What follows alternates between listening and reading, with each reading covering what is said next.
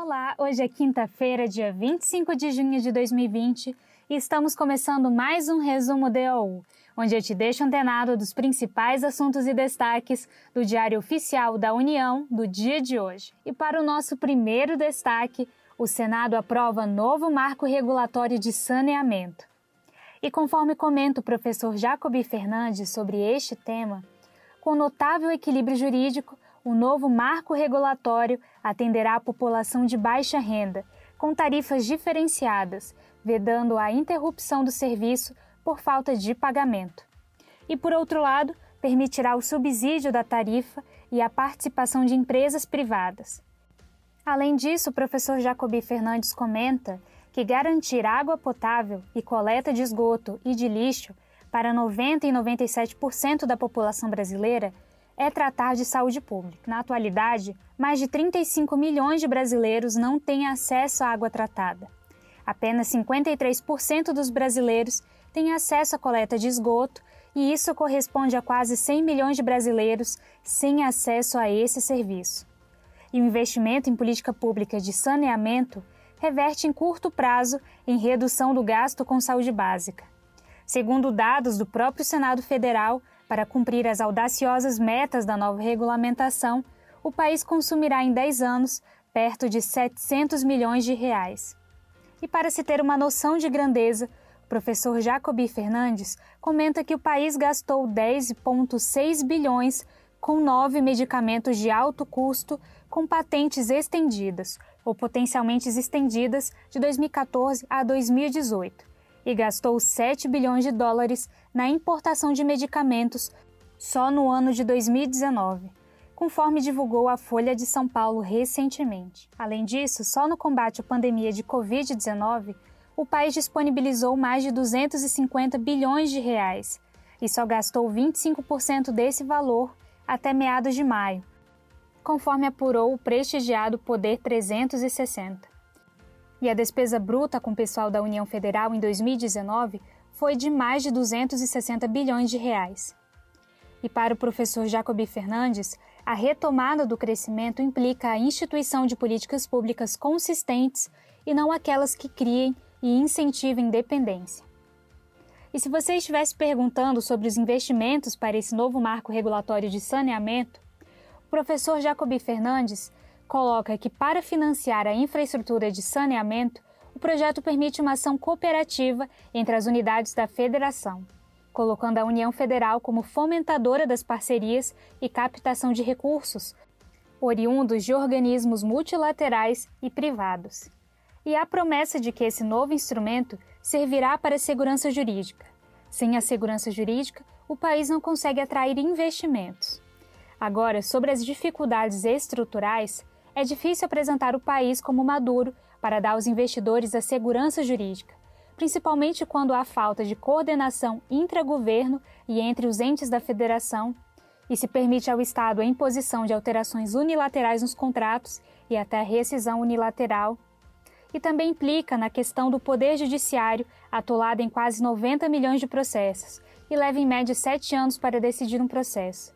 E a arbitragem também admite recurso judicial e outras dificuldades estruturais têm a ver com o Ministério Público e os tribunais de contas, que, mesmo sem um amparo legal, recomendam paralisações de pagamentos por erros de planejamento e até sem garantia do contraditório.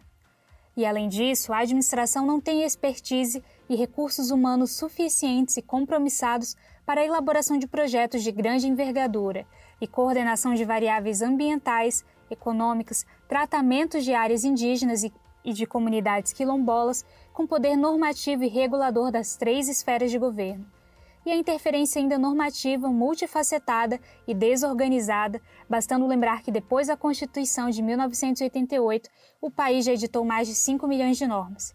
E por fim, as licitações, contratos, empréstimos e transferências de recursos não têm instrumentos jurídicos padronizados, atuando o casuísmo e o oportunismo.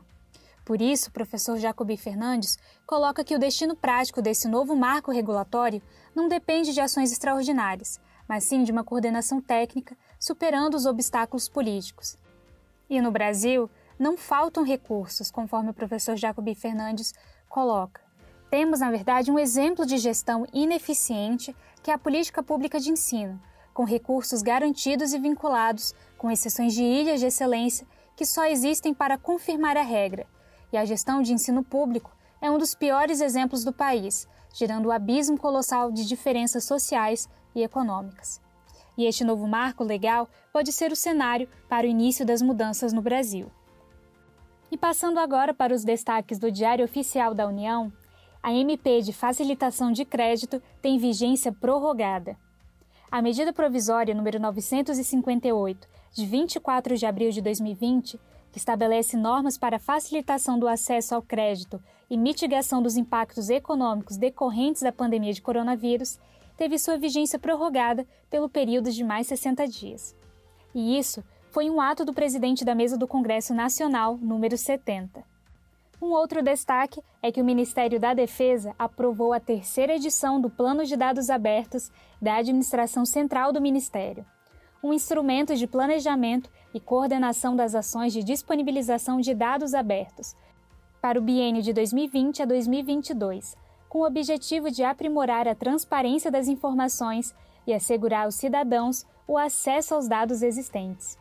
E se você quiser saber mais sobre esse plano de dados abertos, acesse a Instrução Normativa número 4 da Secretaria de Orçamento e Organização Institucional do Ministério da Defesa. E para finalizar o nosso resumo DOU, campanhas de recall é tema de portaria da Secretaria Nacional do Consumidor. Em portaria, foi disciplinada hoje a apresentação de relatórios periódicos das campanhas de chamamento recall perante o Departamento de Proteção e Defesa do Consumidor, e a petição de encaminhamento dos relatórios periódicos dessas campanhas de recall devem conter, no mínimo, as seguintes informações: o número de procedimentos gerados no Sistema Eletrônico de Informações, o SEI, a quantidade total de produtos afetados, a quantidade total de atendimentos realizados no período de referência, além da quantidade total de atendimentos realizados durante toda a campanha e o índice de comparecimento da campanha também. E para saber mais sobre este tema, acesse a portaria número 20 da Secretaria Nacional do Consumidor. E este foi mais um resumo DAU, um serviço oferecido pelo Instituto Protege, em parceria com a editora Fórum. Meu nome é Yasmin Góes e eu fico por aqui.